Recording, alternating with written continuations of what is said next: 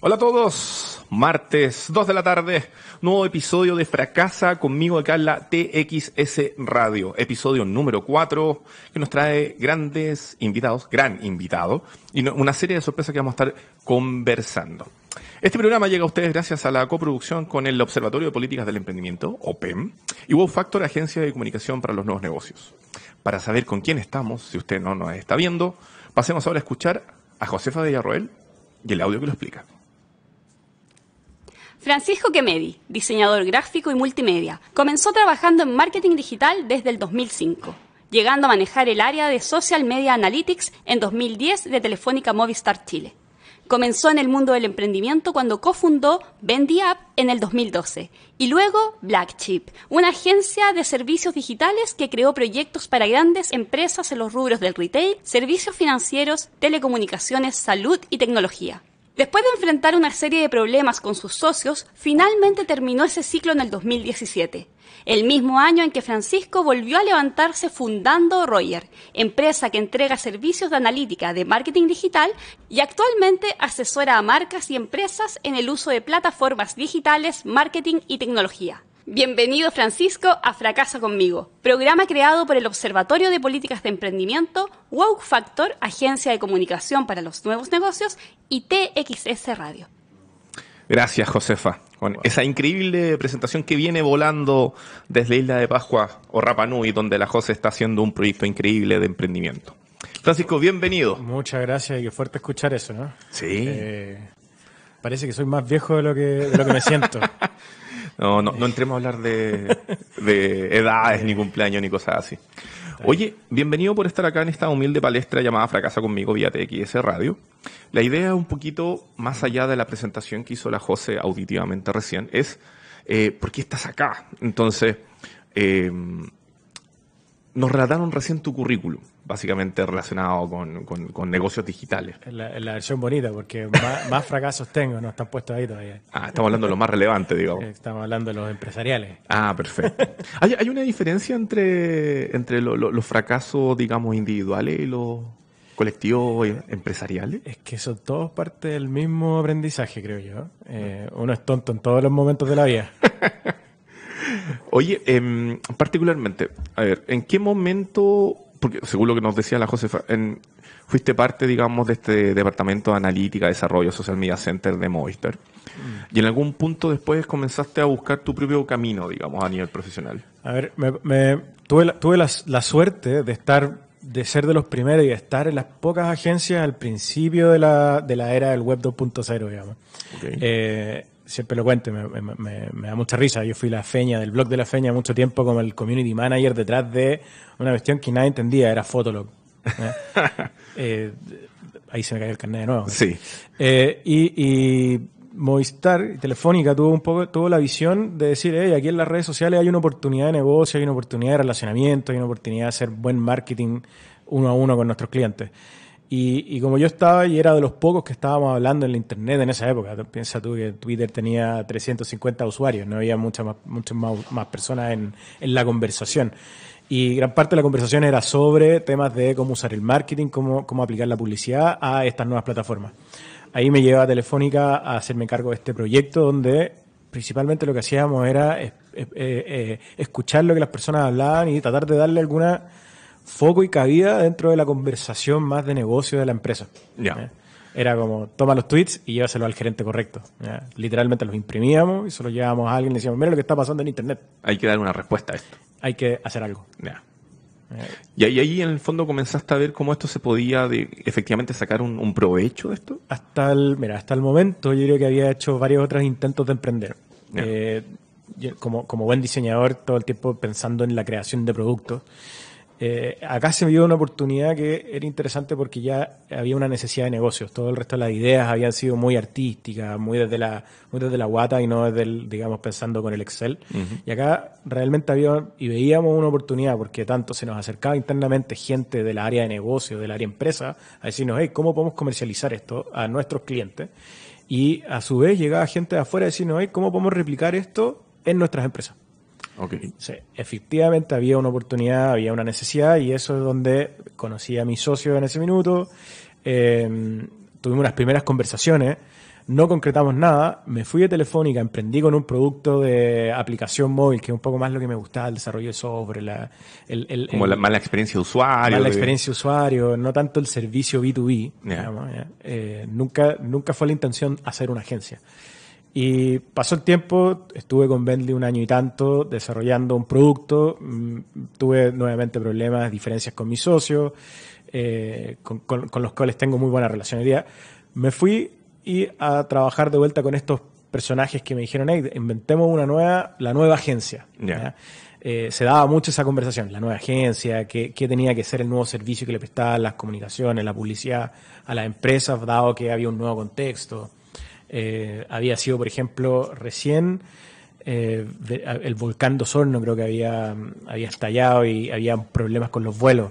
Y uno de mis socios eh, que de, de, Black Sheep me decía que fascinante era ver que en las redes sociales había una, un- una ola de información previa a lo que los medios tradicionales eran capaces de abordar con tanta anticipación que él había podido viajar a, no sé, a sea, había podido viajar porque yo a través de Twitter le había dicho, mira, el aeropuerto se abrió. Y me decía, mentira, en Emol no está, en la tercera no ha salido nada. Y era como, oye, obvio, pues sí, Claro. tienen que hacer fact checks y un montón de cosas. Y, y en las redes sociales nadie valía nada. Y hay alguien que está en el aeropuerto, anda, viaja. Entonces, eh, eso era súper interesante, como esa, esa espontaneidad y... Estamos hablando de una época donde ya existían las así llamadas agencias digitales. Existían agencias digitales, obviamente. Eh, gran parte del servicio que, que las agencias prestaban tienen que ver con cosas, eh, o, o todavía estaban basadas en eh, hacer sitios web. Algunas estaban eh, entrando fuerte en temas de AdWords y campañas en, en- de contenido. ¿ya? Pero mm, había muy pocas que estaban pensando en cómo capitalizar sobre la conversación y tomar ese insight y hacer una escucha como activa eh, tomar el pulso, digamos, esa- esas palabras me, me, gusta, toma el pulso de la conversación. ¿Qué, qué onda? Que sería como el trending topic. El trending topic, claro. Yeah. Eh, había gente, obviamente, en el mercado. Eh, yo creo que una de las grandes gracias y diferencias que tuvimos, o, o el gol que metimos nosotros, fue habernos metido fuerte en temas de PR de nuestra agencia, de nuestra oferta. Y si bien quizás no fuimos los primeros, ni los pioneros, ni los que inventamos la rueda, sí fuimos los que metimos más ruido en ese minuto. Entonces, salimos disparados alrededor de la competencia que había en el mercado, que estaba haciendo, que sí, hacían redes sociales, generaban contenido, hacían campañas, pero nadie con esta lógica de, hey, lo que pasa en las conversaciones de las redes sociales puede ser valor agregado para tu negocio. Y desde Perfecto. ahí parte como el insight del producto y el servicio que entregábamos. O sea, ¿se creó con ese objetivo y resultó? ¿O fueron en el fondo pivoteando en el camino y... Fue 100% fue ese el, objetivo. Uno de mis socios trabaja y es dueño de una agencia de comunicación, entonces él tenía este entendimiento de, hey, el PR es clave para, el, para posicionar una oferta o un servicio, un producto. Entonces nosotros tomamos ese mismo insight y dijimos, ok, ¿cómo la gente se va a comunicar? Y se está comunicando hoy día a través de las redes sociales, con sus opiniones propias, ¿cierto? Hay que escuchar eso, hay que darle forma, hay que transformarlo en un mensaje de marca y eso fue la oferta al final. ¿Y en qué año fue que esta oferta se convirtió en, efectivamente en Black Chip SMC y, y partieron? Partimos en el 2012. si no me 2012. equivoco, si no, fecha más o menos. 2012, eh, a finales del 2012. eh, con un equipo éramos cuatro personas. Wow. Eh, mis dos socios, yo y un community, y había un chico que hacía análisis, que nos que hacía reporte. ¿Ya? Eh, rápidamente agarramos dos clientes eh, en ese minuto que confiaron un poco en el, en- en el servicio y en la idea. Igual tenían una buena red para poder llegar a clientes. Teníamos una buena red, aunque no lo creas, una de los primeros clientes fue un gran retailer que Wow. no tenía sus redes sociales, que nosotros dijimos, hey, este es un lugar para entablar una relación con tus clientes, y confiaron en, la, en- en- en nosotros.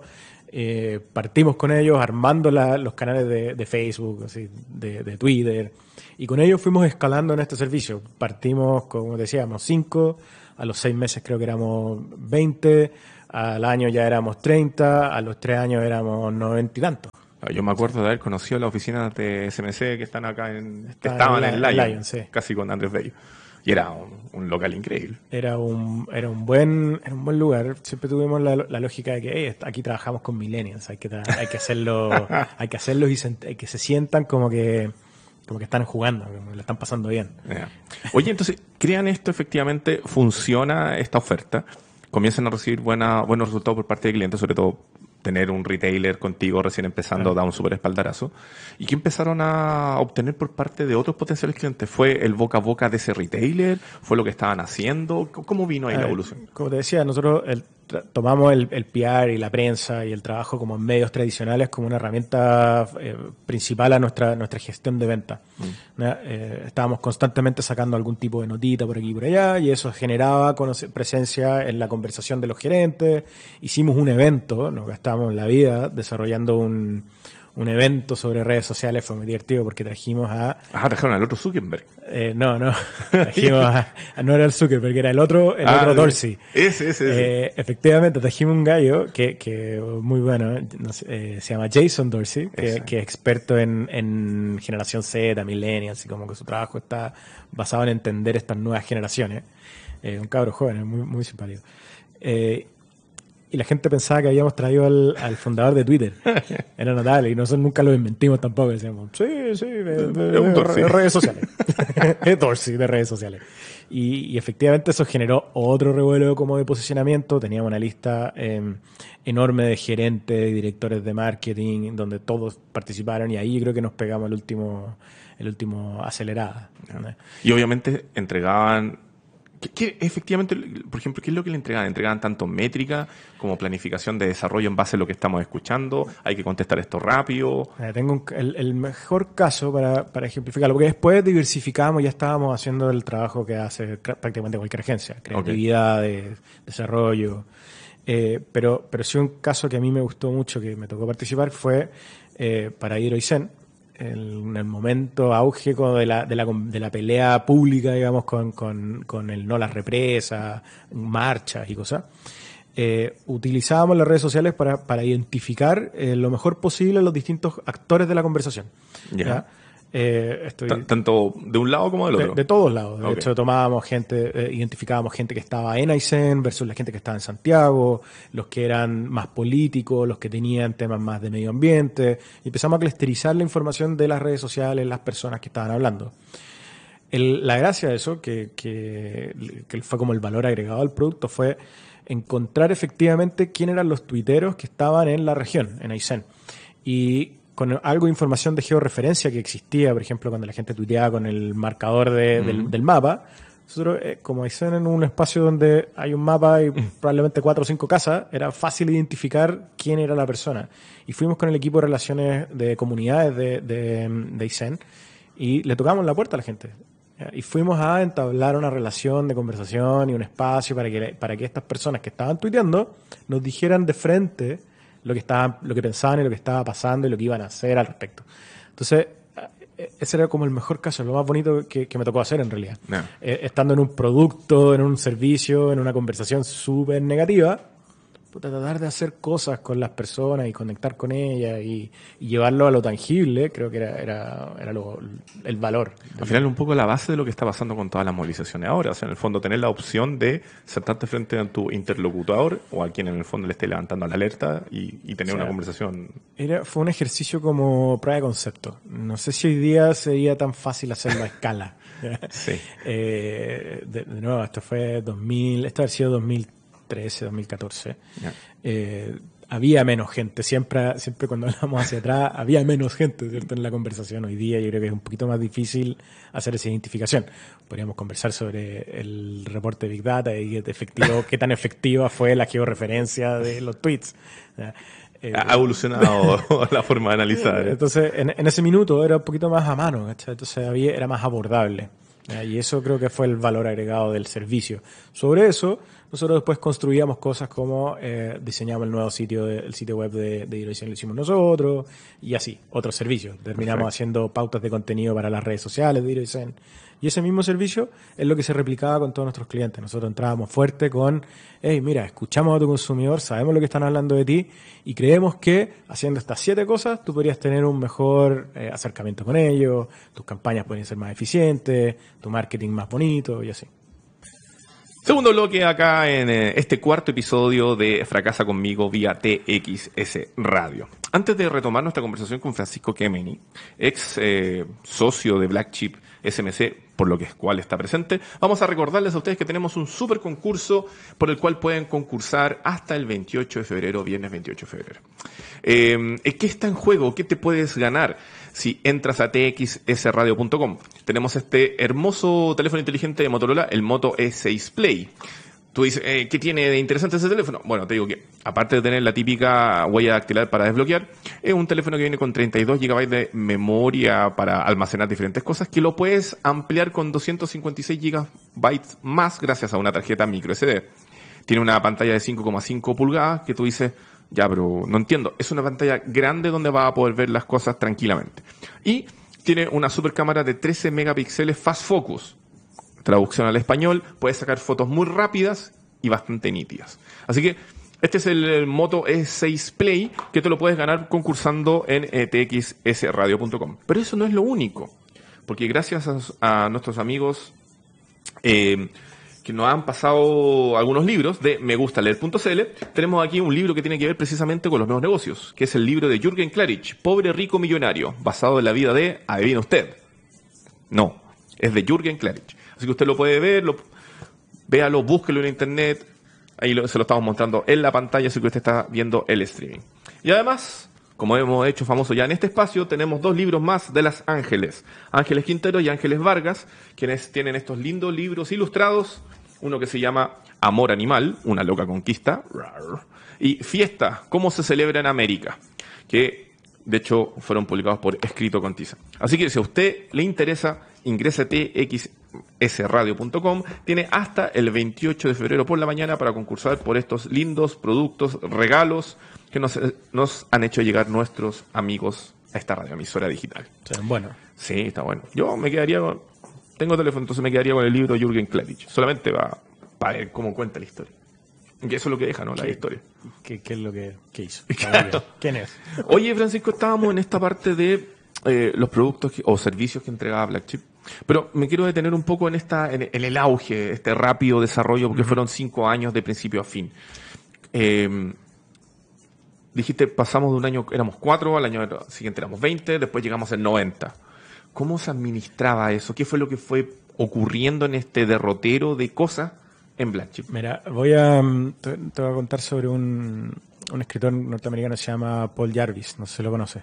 Conozco a Jarvis, pero no, a Paul. Eh, Paul eh, es humano eh, y, escribe un libro que se llama The Company of One, ¿ya? que te habla de la lógica inversa de lo que es el concebido como el éxito de una empresa. Escala lento y no escale si es necesario. Esa es la premisa del libro. Eh, el, gran, el gran aprendizaje que, que, tomé, y para poder llegarte a tu pregunta, nosotros medíamos el éxito en relación a cuántas personas habían en el equipo. Entonces decíamos, hey, un cliente nuevo, necesitamos tres personas. Hey, un cliente nuevo, hey, metamos uno más un cliente más, una persona más y así sucesivamente. Eh, de cierta forma era como, era como el, diamante, con cierto mucho brillo, y uno dice, oh, estoy creciendo, tengo una linda oficina, unos buenos Mac, pongamos más personas, así nos vemos más grandes, vernos más grandes nos permite llegar a más clientes, y era, y era como un ciclo vicioso de justamente esto. Mientras más grande parecemos, más grandes son los clientes a los cuales nos podemos acercar.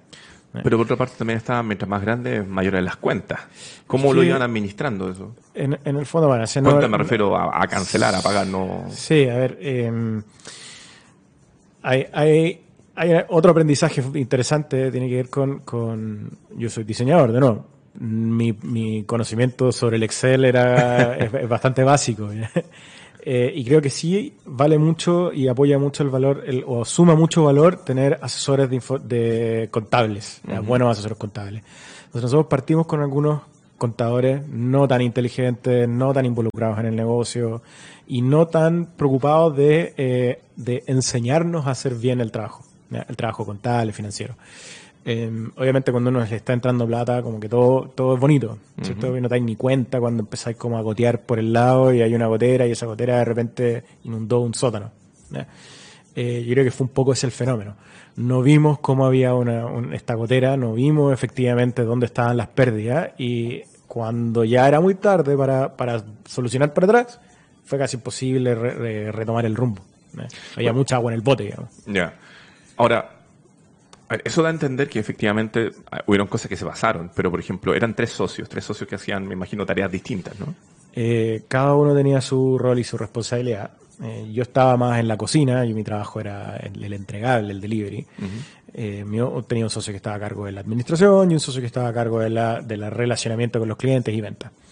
Eh, de nuevo, no puedo, no puedo culpar ni apuntar el dedo hacia ninguno, porque creo que éramos todos responsables. Eh, estamos buscando aprender el fracaso, no eh, Por eso, en el aprendizaje yo creo que lo, lo, más relevante es que si tú eres dueño, socio o partícipe de la responsabilidad de una empresa, y tanto con los empleados como los clientes, ¿cierto? con tus mismos socios, es importante estar involucrado en todas las partes del proceso.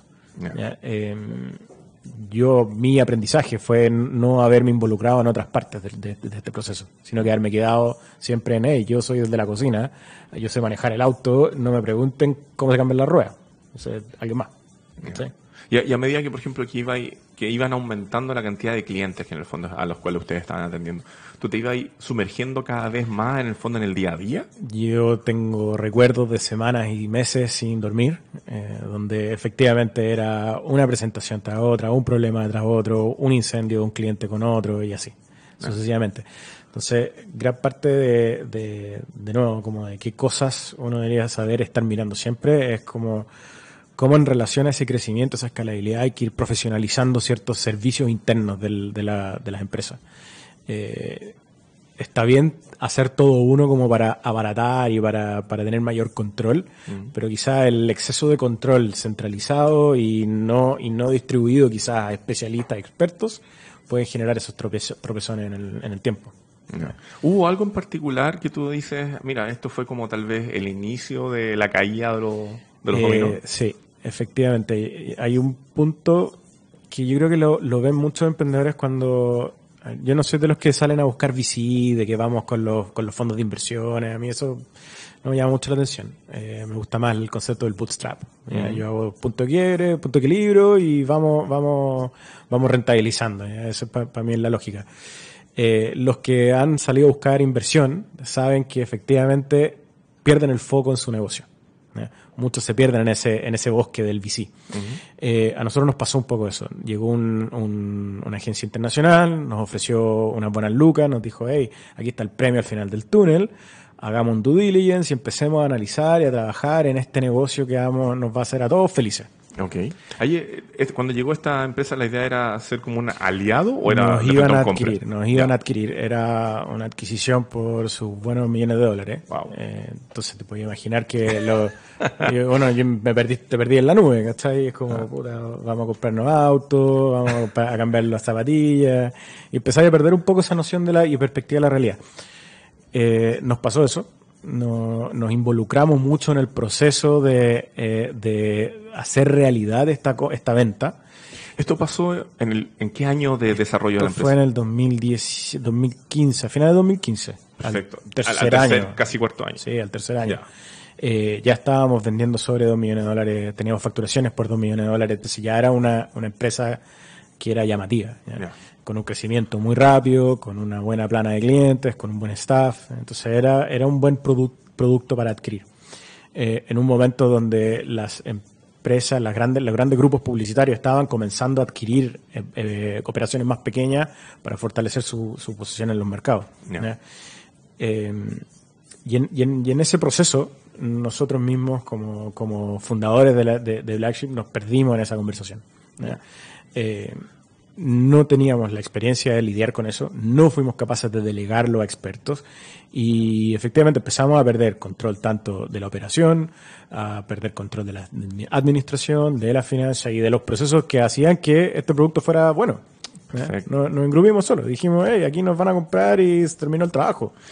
Y juntémonos a almorzar con el comprador y vamos a no sé dónde, Y ahí en fondo, en ese proceso tú que estabas metido en la cocina, a lo mejor la cocina ya no estaba siendo liderada por el chef, sino que el subchef se, tuvo que encargar de... mira, había gente en el equipo muy, muy bien capacitada, con buena, bueno, buen conocimiento, entendiendo muy bien el- a sus clientes, a nuestros clientes.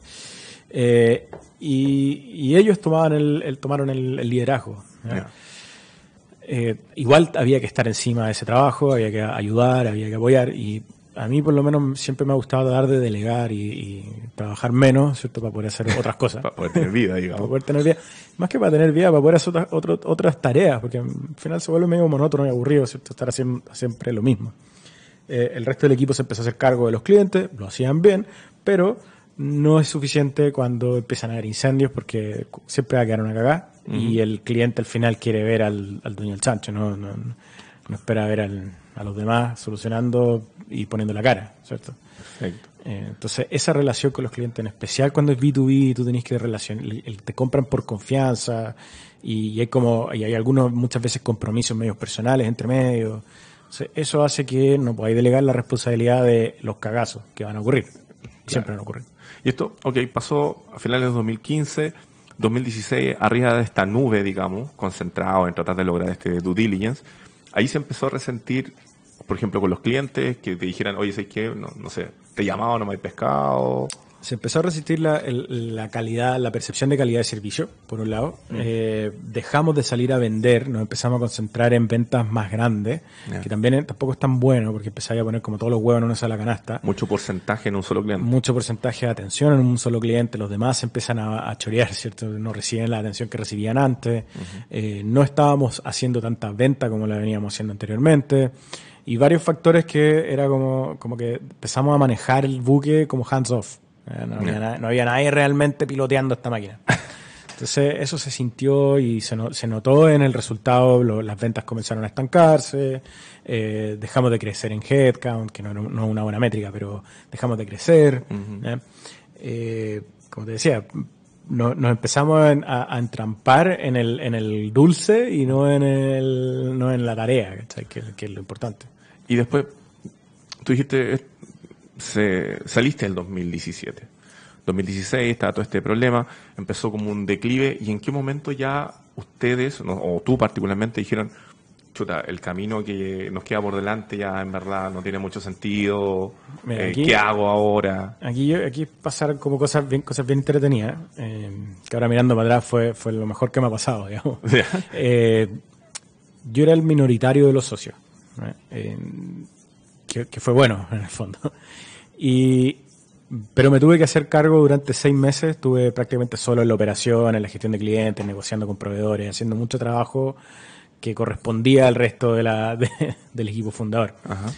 Y literalmente hice un crash course en, en gerencia general, en CEO, el, fui el CEO, el presidente, toda la- todo junto en una sola, el cocinero, la trapeaba, eh, la hacía toda. Y ahí aprendí, a- aprendí mucho sobre cómo realmente manejar una empresa. Y es bueno, muy distinto eh, ser el chef y que ser el, el administrador y muy distinto a ser el financiador de, de un, de un- de un emprendimiento. Eh, por eso también te, te- te recomiendan siempre, tienes socios, comparte un poco la responsabilidad, divídete el trabajo. Eh, es verdad, es importante eso. Pero es interesante ponerse todos los sombreros también, hay cosas que se aprenden en, en el rol de, los, de cada uno. En ese momento me, to- me tocó tomar este rol como de liderazgo completo del, del- de la empresa.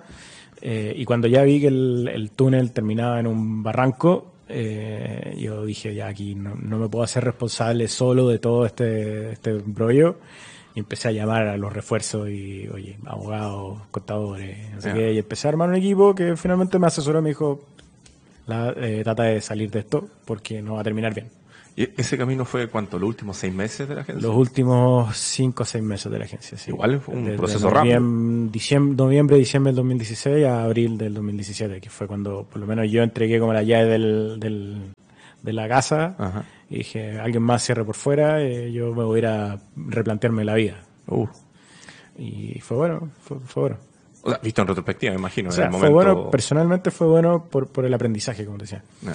Eh, obviamente en el minuto fue duro que tener que enfrentar a personas que confiaban, que creían en mí, ¿cachai? que creían en nosotros. O sea, esa parte es la como la emocionalmente dura. Hubo un momento tú ya siendo este capitán de este barco donde tú tenías que haber toda la esperilla, que intentaste salvar la agencia de alguna manera? Eh, mira, primero me traté de salvar a mí. Eso siendo honesto. Yo en un minuto cuando me di cuenta que todo iba como de mal en peor, eh, me agarra mi polera, mi señora, un día y me dice, me agarra de la, de la polera y me dice, vamos a, vamos a andar en bicicleta, no sé, vamos a botar un poco de estrés. Y lo único que pensaba, me estás pedaleada era como, ojalá que me atropellen, como que no quiero más, estoy aburrido de esto. Pero al terminar me di cuenta, hey, aquí hay algo por hacer.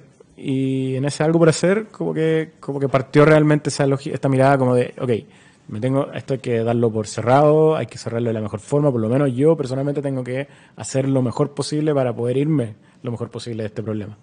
sin escapar de él. Porque tú también estás diciendo la cara visible, digamos, a, los empleados de la empresa. A, a, los empleados, a los proveedores, los bancos.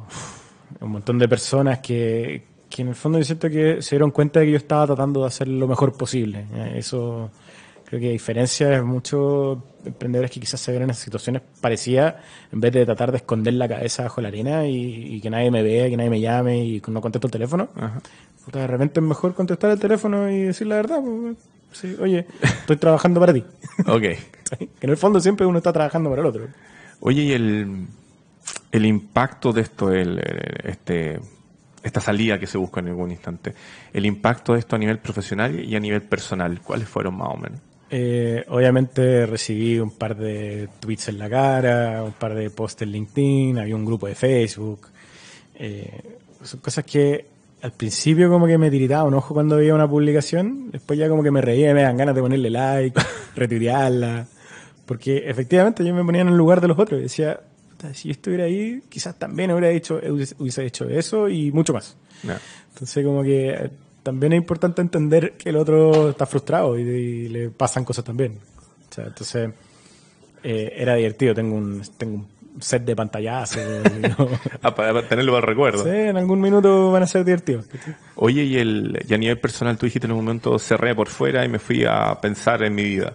¿Qué, qué significó el haber tenido este proyecto que voló muy alto, se cayó, se destruyó. ¿Y, dónde quedas tú? ¿Cómo, ¿Cómo empezaste ese proceso de reconstrucción? Ah, creo que, por suerte, no tengo una personalidad muy depresiva. Logré levantarme al día siguiente y decir, eh, tengo que hacer algo porque tengo que pagar cuenta. Me había quedado en cero, ¿cierto? A partir de, partir de cero o menos cero. Ah. Eh, yo por lo menos me levanté y dije, ya, ¿qué voy a hacer? ¿Dónde, a, quién voy a, ¿A quién le voy a vender algo? Porque alguien me tiene que pagar y alguien tiene mi plata y, quién es el que tiene mi plata y me tengo que acercar a ese gallo para que me paguen para yo poder pagar mis deudas, porque tengo que pagar X tontera.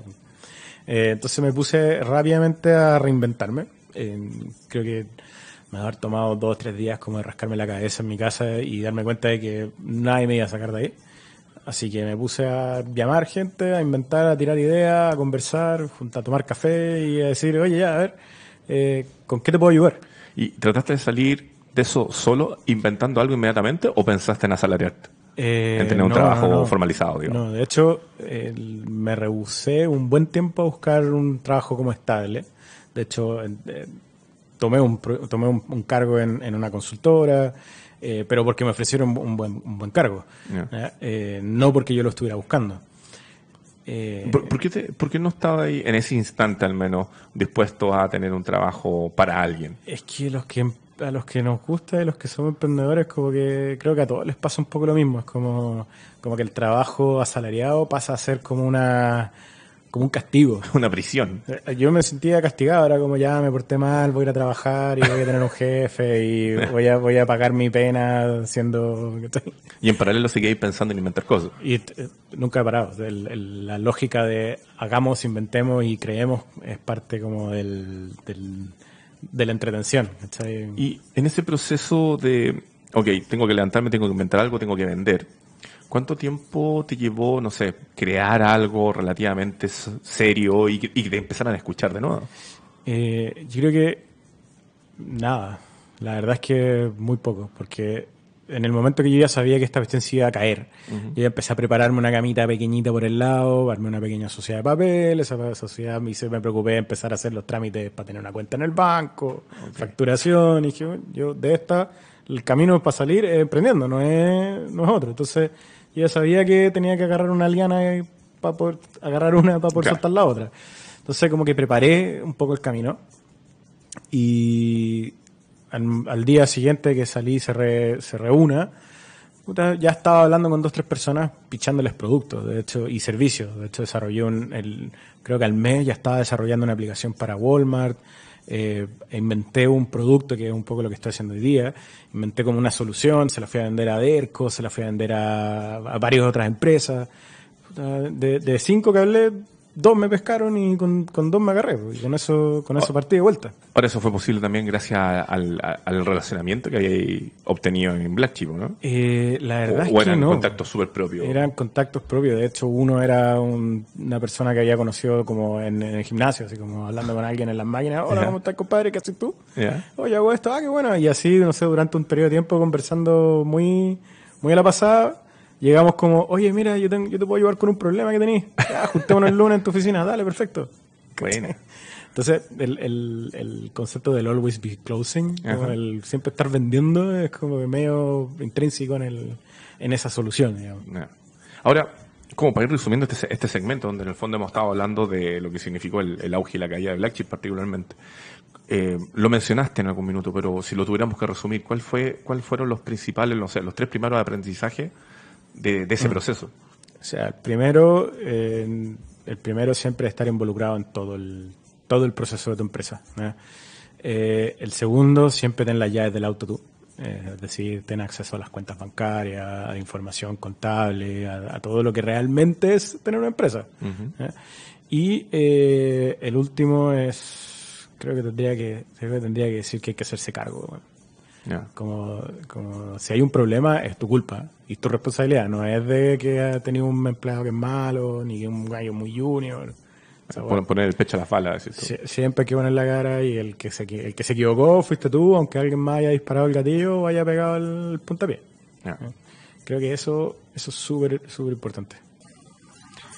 Tercer, y dicen por ahí, último bloque de este cuarto episodio de Fracasa conmigo en TXS Radio. No se olviden que de revisar nuestros regalos que van a estar siendo sorteados el 28 de febrero vía txsradio.com. Y estamos aquí con Francisco Kemini, con quien hemos estado conversando dos- los dos segmentos anteriores sobre el auge, la caída de Black Chip SMC, una agencia digital tal vez un poco adelantada a sus tiempos que tuvo su existencia particularmente en la vida de Francisco entre el año 2012 y el 2017. Ahora, cerramos el bloque anterior más allá del resumen de lo que significa o el aprendizaje obtenido en esos cinco años, pero también en, de la mano con tu reinvención, tu hacer cosas para, porque habían cuentas que pagar, buscar qué otra cosa hacer. ¿Dónde te ha llevado eso ahora? ¿En qué estás particularmente ahora? A ver, eh, entre medio, para, para llegar ahí, entre medio pasé por una consultora bien internacional, bien grande, me ayudó a ver un poco más el mundo, a sacar la cabeza fuera del agua. Eh, y en los... Pero en ese- eso te, te permitió también descansar un poco. me ayudó a pagar las cuentas de la tarjeta de crédito. Perfecto. eran las que, eran las que más me perseguían. Lo que pasa es que ver, los que estamos metidos en el mundo de los nuevos negocios, digamos, eh, uno siempre está preocupado de muchas cosas, de cómo va a llegar a final de mes, de que tienes que pagarle a la gente, de el cliente nuevo, pero el estar asalariado, por un lado, tiene, entre comillas, si está en una buena empresa, esa comodidad de saber que estáis llegando a final de mes. Sí, ahora todo lo que gané eh, lo fui reinvirtiendo rápidamente en mi, en mi emprendimiento. Ok. ¿ya? Eh, tenía, tu- tuve a dos personas como entre, eh, por, por, como trabajando conmigo, no, no contratadas, pero trabajando conmigo en proyectos, les pagaba por proyecto, y obviamente los proyectos, tú cachai como el sistema, no te pagan al día, al 90 con suerte, aunque, haya, aunque, haya, aunque haya una ley que dice que es menos, igual te pagan tarde. Eh, entonces ese periodo de tiempo lo tenía que financiar yo pagando algunos sueldos, pagando algunos proveedores. Ya. Y, y con eso fui armando eh, lo que hoy día es Roger, que, que Eso, ¿qué, qué, qué es Roger? Roger es así un- como Roger Federer. Roger. como Roger Federer, pero escrito como Roy de R-O-I. Ah, perfecto. Ya. Ya. er.ai, Perfecto. roger.ai, eh, que es una que es un software plug and play que estamos desarrollando que lo que hace es tomar tus datos de marketing digital y generarte insights accionables que te permiten tomar mejores decisiones y optimizar tus campañas de marketing online. ¿ya? O sea, Ya. como el, el elevator pitch general. Ajá. Es un producto enfocado nicho para tanto empresas de e-commerce como para agencias y eh, quienes tengan que gestionar campañas de, de marketing, compra de AdWords o sitios web que, que- que tengan como objetivo vender o convertir. ¿ya? Perfecto. Eh, es una capa sobre Google Analytics que lo que hace es darte más información. ¿ya? Ahí después podemos hablar. Podemos ahondar después. O tal vez haya otro programa donde podamos Me encantaría. bucear ahí. Eh, y, y este producto nació de algunos proyectos que tomé con, con estos clientes entre, entre eh, la salida de, de- del Active y eh, ser consultor y estar donde estoy hoy día, que reemprendiendo con, estos, con este producto. En paralelo, eh, con, con- con mi socia fondeamos otra empresa que se llama Deal, que lo que hace es gestionar eh, el ciclo de vida de los contratos, que es una plataforma para poder automatizar y, y sacar al intermediario tanto el abogado como la relación que tú tienes con, la, con las notarías, Ah, eso es como Legal Tech. como una legal tech, exactamente. ¿ya? Y lo que hace principalmente es darle a las pymes una herramienta para que ellos autogestionen y generen y puedan controlar sus contratos. Esto hace que en el fondo es que sea más rápido y efectivo. Es más barato, más rápido, más simple de usar. ¿no? Ok. Eh, muchos de, los, de las conversaciones que teníamos sobre, sobre cuáles fueron los errores que cometimos anteriormente Ya. ¿ya? pasaban por esta gestión y control de los contratos y obviamente pasaban por no tener buenas herramientas para poder hacer el trabajo de agencia.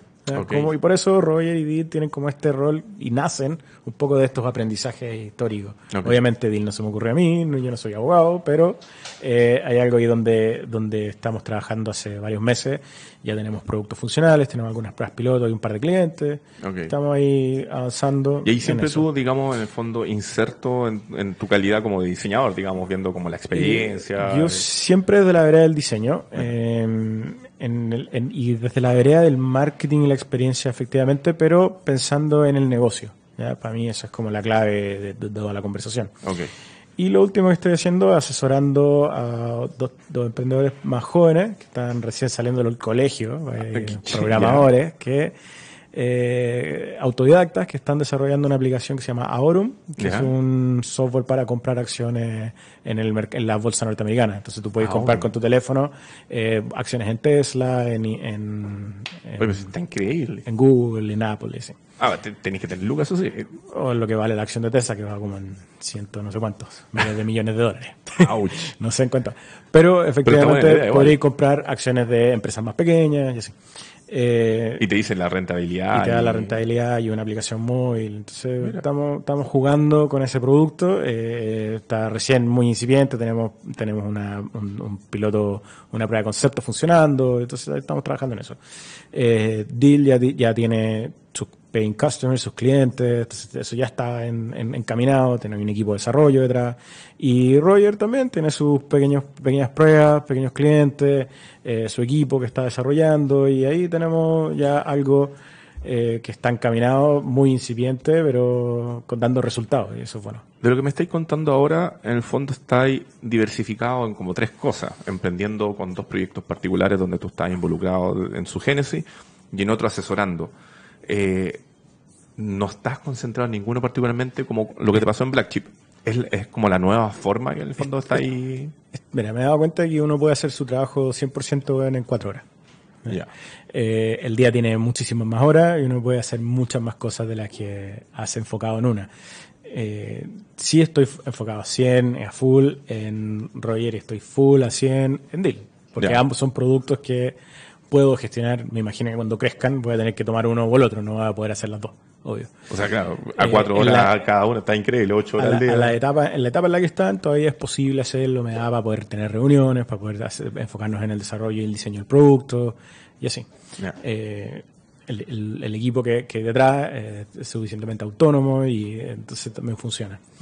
Eh, cuando tengamos 2.000 clientes, la lindo. conversación va a ser distinta, claro. Eh, y no solo esos tres, ten- tengo dos más como en carpeta que estoy conversando con un par de personas a ver cómo podemos darle forma. Y, y efectivamente me, me- me gusta la idea de diversificar. Creo que también un aprendizaje en, en, en Black fue nunca haber diversificado eh, en el momento. Cuando lo hice no fue el momento correcto. Quizás hay que partir desde antes pensando que uno se va a diversificar. Ya. Eh, pensando en cómo los negocios van a, van a pivotear y van a tener eh, subnegocios y nuevas líneas y van a hacer nuevas empresas. Creo que hay que tener ese mapa mental, ese roadmap como a los próximos 10 años. De repente pensar en que cada spin-off en verdad tiene que ser independiente del otro y si funciona... Y si funcionan bien y ojalá que todos funcionen y que tengan vías independientes. Yeah. De hecho, ahora haciendo un poco de memoria, eh, cuando partí el Active en mi cabeza dije, millennial, dije, voy a dedicarle el resto de mi vida a esto, los próximos 5 años. Y efectivamente Y pasé fueron cinco, cinco años. fueron cinco años. Eh, entonces, hoy día ya estoy pensando en los próximos 20 a 30, 40 años. Ah, Eh, ca- cambia el switch. Cambian- cambiando un poco esa visión hacia, hacia el futuro. Eh, mi objetivo es poder jubilarme con, con algo, no, no, no hacer algo por los próximos tres años, ¿cierto? Como- que parte con esa visión cortoplacista. Un poco cambiar ese switch de estar siempre ciclos de cinco años donde tenéis que crecer muy rápido. Claro, y, y por eso te partía comentando este, este libro de, de Paul Jarvis, ¿cierto? El Company of One, donde efectivamente el gallo te dice, hey, tú podéis partir con un negocio pequeño y escalar a tener 2.000 empleados, pero quizás no te va a demorar eh, 12 meses, como te dicen las historias de Zuckerberg, Jobs y Tesla. Ajá. Puta, te- ah, quizás te va a demorar 15 años. ¿cachai? Hay que tener esa paciencia, hay que tener esa mirada como a largo plazo. Eh, eso es un poco lo que estoy pensando hoy día. Es como, es como no tengo que ser exitoso mañana, ¿cachai? Tengo que tener éxito en el tiempo. Es como el cliché de la maratón versus el sprint. Y, y mucho de la, obviamente cuando estaba como en el, en el rock bottom al, al fondo del océano, bueno, ahogado en los problemas, me puse a, aprender, a leer, a est- investigar y a, y a entender mejor qué significaba emprender. ¿Qué, Eh, qué tan importante es eso, la, la investigación, la lectura, el, el hablar con alguien para enfrentar, por ejemplo, una caída y surgir de nuevo? Eh, eh, yo lo veo como en dos líneas. Una es el profundizar en temas para ser más experto. Obviamente tenéis que leer como la literatura que te hace como el que sabe más de un tema, ¿cierto? El T-shape del, del full stack, ¿cierto? Aprende más de una sola cosa. Pero también es bueno leer algunas cosas que te dan como los shortcuts. ¿ya? De repente hay libros que son unas tonteras, pero hay una frase que como que te cambió la, la perspectiva de la vida. ¿Cachai? Entonces, de repente hay que leer esas, esas cosas como el otro día hablaba con, con un chico que me decía, estoy leyendo el How to Pitch Better, una cuestión así. Ajá. Era como, loco, anda a pichar. La única forma de pichar mejor es si picháis, no leyendo un libro. Ajá. No, pero es que el libro me va a decir cómo hacerlo. No, solo te lo va a dar la experiencia. El libro te va a dar una, un tip. Ah. Y ese tip, sí, vale la pena, pero si no salía a pichar, el libro no te va a ayudar en nada. Perfecto. Sí. Oye, em, estamos llegando ya al final de este cuarto episodio. ¿Alguna sugerencia, algún comentario que le quieras dejar a la gente que nos está escuchando o que nos está viendo respecto a cosas que deberían considerar, más allá de las que ya hemos conversado, en caso que estén haciendo un nuevo negocio o, o que estén viviendo un proceso? Eh, que se suscriban a mi newsletter de los días viernes. ¿Ya? Eso es lo primero. Muy bien. ¿Dónde se suscriben? Eh, Pasemos el dato al tiro. Kemeni.cl. Ahí Kemeni.cl. hay un link gigante, un gran botón. Ok. Eh, no, qué cosa fuera el, del shameless plug, como dicen. Eh, ¿Qué cosas considerar? Yo creo que, de nuevo, el, el- el punto de equilibrio. Eh, hay que sacarse esta mirada como del VC, el de, de los De- fondos, depender de otros depender dinero, de otros. Como que sí, Yo he escuchado, escucho mucha gente que habla como del postulé un fondo, entonces voy a ver cómo me va con eso. Y a mí me lo dijo, me lo dijo un, un amigo, me dijo, me dijo, no esperé el fondo, porque puede ser que no llegue nunca, no sin nunca nada. Y era como, "Puta, tenés razón, hay que tirarse, hay que ir, hay que ir como a pulso, y hay que buscar ese break-even, porque si no, estáis todo el rato como a merced de algo que eh, no está en tu, con- en tu control. Entonces, tratar de controlar la mayor cantidad de cosas. Y lo que uno más puede controlar es su propio tiempo, en lo que le- a, a lo que se dedica, a lo que hace, en lo que está involucrado. ¿sí? Control. Control. Perfecto. Francisco Kemeni, yo te quiero dar las gracias por haber venido a este cuarto episodio de. Fracasa conmigo acá en la TXS Radio. Los dejamos invitados para el próximo martes para un nuevo testimonio. Esto fue Fracasa conmigo.